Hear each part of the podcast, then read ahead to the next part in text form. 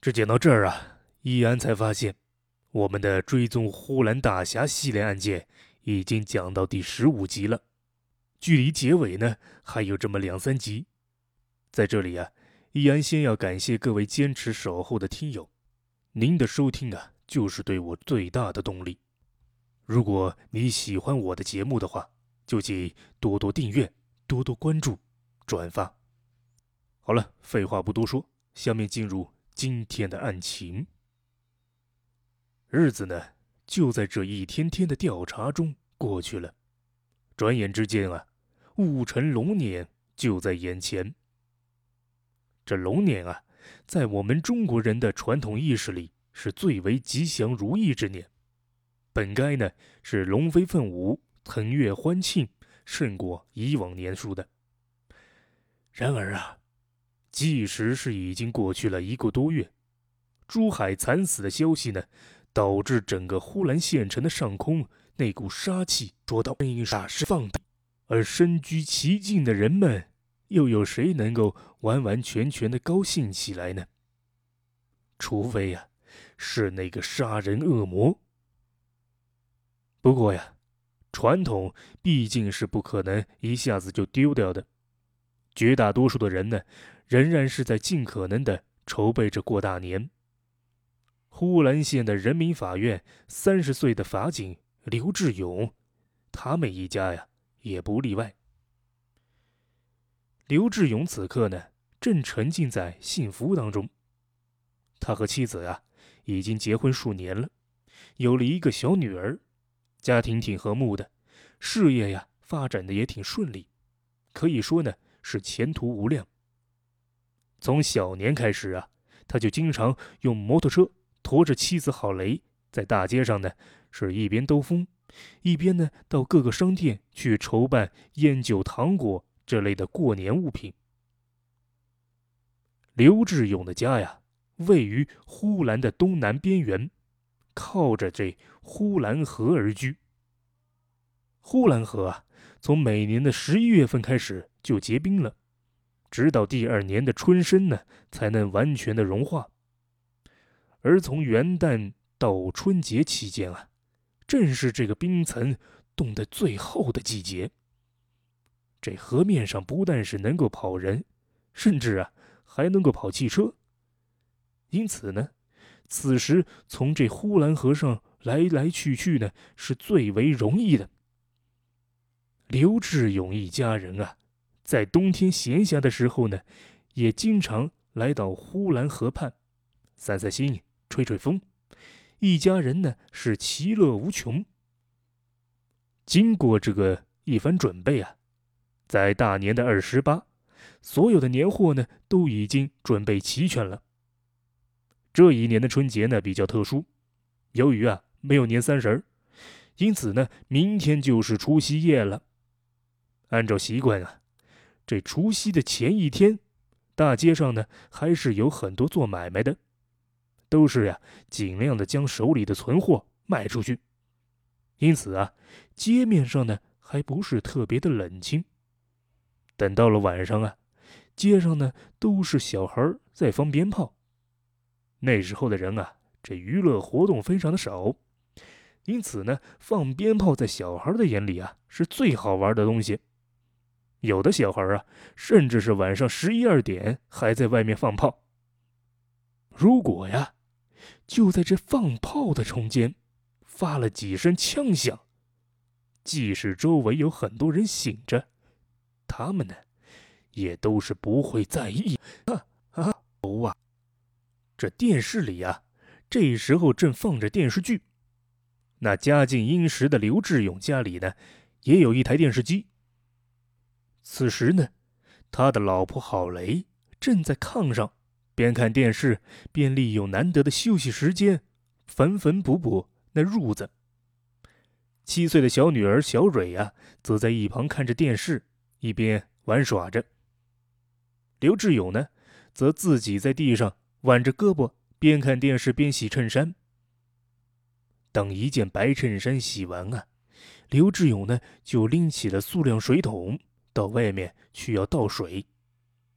他这左手提着桶，右手呢，就推开了房门。这刚刚跨出去一步，突然之间就有一个蒙面人从旁边是倏的闪了出来，猛力的就朝他的背后是噗呲的刺进去了一刀。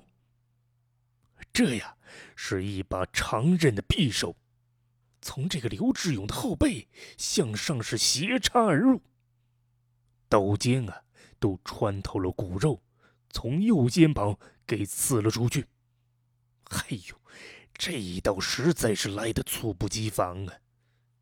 刘志勇呢，那是惨叫一声，他撒手啊就扔掉了提桶，脏水呢立刻是涌了一地。但这个时候啊，他都已经顾不得了。刘志勇先向前踉跄了一下，但是人呢却没有倒下，反而啊是将身体扑向了凶手，拼死的就和他是扭打了起来。刘志勇啊，本来生的挺健壮的，但此时呢，他是身受重伤，血流如注，而对方啊，明显也是非常强壮的人，在搏斗过程中啊。对方是渐渐的就占了上风。此时呢，这刘志勇家的门灯啊，一直都是亮着的，照的整个院子呢，那是一片通明。两个人啊，就在这灯下厮打。搏斗之中，刘志勇的左胳膊又挨了对方一刀，但万幸的呀，是这个刘志勇一直穿着紧裤洗衣服。他的这把手枪啊，还在自己的腰间。此时，他这腾出右手，从身后啊，就将手枪给拔出了。不料呢，这一举动却被那早有防备的凶手是看了个清清楚楚。令这个刘志勇没想到的呀，这凶手居然也从腰间拿出了一把手枪，并且呢，抢在了刘志勇之前开了一枪。哎呦，这枪实在是来得好快！刘志勇躲闪不及，子弹当即就打中了他的左手。但他呀，仍然是拼尽了全力，想要拉这个歹徒一把，导致呢这个歹徒的第二枪给打歪了。而刘志勇啊，也扑倒在地，他手中的枪也在此刻打响了。但是由于他的身体失去了平衡，子弹打歪了。射向了空中。短时间内啊，连续是打响了三枪。这凶手见势不好，猛然的就闪到了房侧，他跳了墙啊，就跑了出去。按理说呀，此时这刘志勇应该立刻高呼救命。然而，他在此刻竟然做出了最致命的误判。他认为啊，这个凶手还会再来。甚至呢，要杀他全家，所以啊，他是强忍着剧痛把这门给拉开，跌坐在了屋子里，同时呢，在里面把整个门给拴了起来，同时喊他老婆郝雷。里面这郝雷听到丈夫的呼叫声，慌忙的就从炕上跳下来，当时啊，就被刘志勇这浑身是血的样子给吓得不知所措。刘志勇此刻那是呼吸非常急促，对着郝雷说道：“哎，快，我们危危险了，快快关灯！”然而啊，这郝雷虽然长得很漂亮，但这胆子却是很小。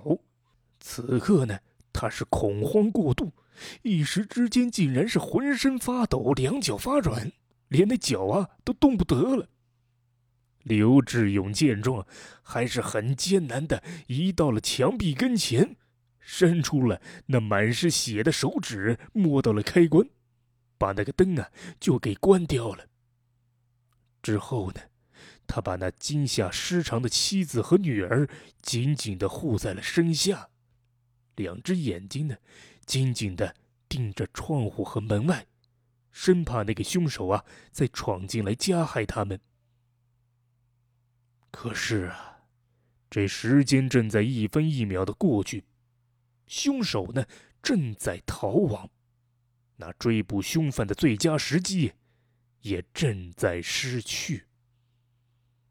而更加可怕的呀，是这个刘志勇已经身受重创，正在是大量的失血，那抢救生命的时间也在一分一秒的失去啊。此时呢，唯一能救刘志勇的只有他的隔壁邻居，而他的隔壁邻居呢，却早已意识到情况不对了。